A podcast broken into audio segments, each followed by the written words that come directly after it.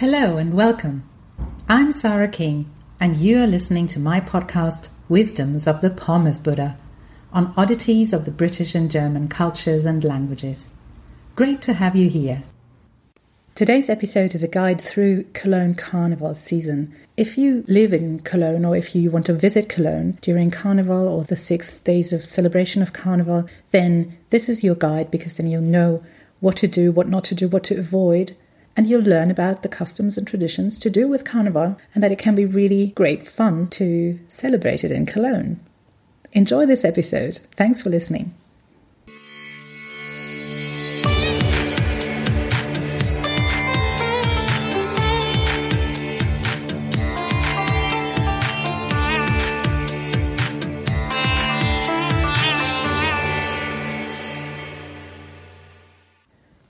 When I mention Cologne Carnival to foreigners, by whom I mean anyone not originally from or having spent some time in the area of Greater Cologne, I'm often faced with large amounts of ignorance.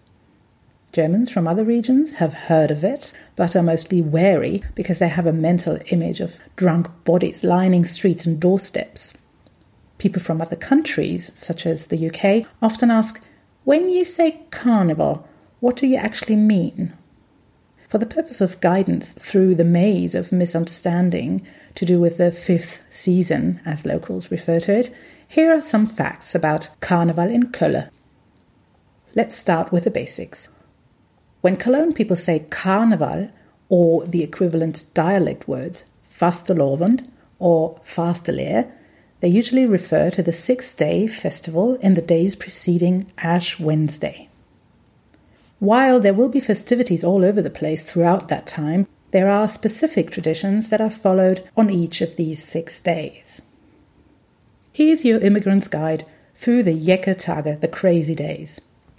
Thursday, Weiberfastnacht. Traditionally, this day is a women's day, meaning that women are in charge and may, for example, figuratively emasculate men by cutting the ends of their ties off. Ouch. While this is not practiced that much anymore, if you're a man and want to play it safe, wear an old tie, or none at all. In Cologne, the Thursday is the day you will most notice when you're out and about because it's the biggest day for street carnival celebrations. That means that if you have business in town on that day, be prepared for the following. Almost every person on the street will be in fancy dress, and many people in the workplace will be too, as most companies will stop working at 11 past 11 and have a party. It will be almost impossible to get anywhere fast on public transport. Expect journeys to take considerably longer, at least double, if not triple, the scheduled time, and Tokyo style ram jam full trains and buses. I'm not kidding. Do not do it if you suffer from claustrophobia. Some roads will be closed off.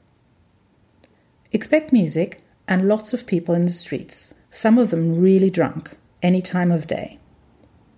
Complete strangers will talk to you, sing to you, expect you to join in and have a dance with them. No need to worry though, they usually don't bite. Most restaurants will be closed or will host standing parties only, having a proper sit down meal out will be almost impossible. Friday to Sunday. Friday, Saturday, and Sunday are also days of celebration, although there won't be as many people out on the streets. Pubs and restaurants will host parties just like on Thursday. Traffic and transport shouldn't be as mad anymore. There will be the odd local parade. On Sunday, there will be a bigger parade, the Schull und running the route of the big Monday parade, the Rosenmontagszug, starting at Chlodwigplatz. The Sunday parade is nice to watch with children. During Carnival, parade, or in the Cologne dialect, Zug, means that there will be music, mostly folk type local music in Cologne dialect, often played by marching bands, dance companies, so traditional guard dance groups, decorated floats and foot groups, many of whom will be throwing sweets that are called Kamelle and flowers that are called Strüssjer. Monday, Rosenmontag. Rosenmontag is the day of the big Cologne Carnival parade, Rosenmontagszug. This parade is a whopper. On the City of Cologne's website, it says that it takes 3.5 hours, but from personal experience, I'd say it's usually more like 4.5 to 5 hours. Here are some more facts about Rosenmontagszug. There are 12,000 participants. It is approximately 7 kilometers long and it starts at 10 a.m. at Chlodwigplatz and ends around 1.45 at Mohrenstraße.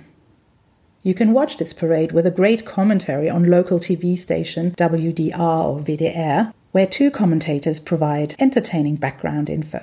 If you are in the Cologne area and then should feel inspired to watch the parade live, you'll still have enough time to go and find a spot near the end of the route before the first groups arrive and watch it all again. Tuesday, Veilchendienstag. I've written and podcasted about Pancake Day or Mardi Gras already in German. On this day, in addition to the usual carnival festivities, there's a special activity to mark the end of the carnival season, which started in November, as explained in Der Elfte im Elften, which is also a podcast episode in German. People gather to burn a straw person as part of a solemn ritual to symbolize purging one's soul from the sins of the past days, that is, carnival haze induced slips of judgment in selecting a morally appropriate mating partner, such as your own spouse. The following links will provide more information on Cologne Carnival, and you can find them on the Pommes Buddha website www.pommesbuddha.com and you will also find the route of the Monday parade and some more information. Ash Wednesday, then, is the day where it is all over. We'll hear more about that in two weeks' time. The Pommes Buddha says, Don't ditch it till you've tried it. Kölle Alaaf.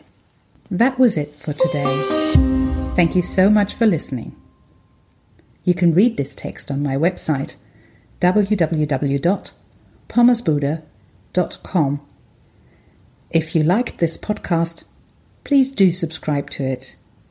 Take care and hear you soon.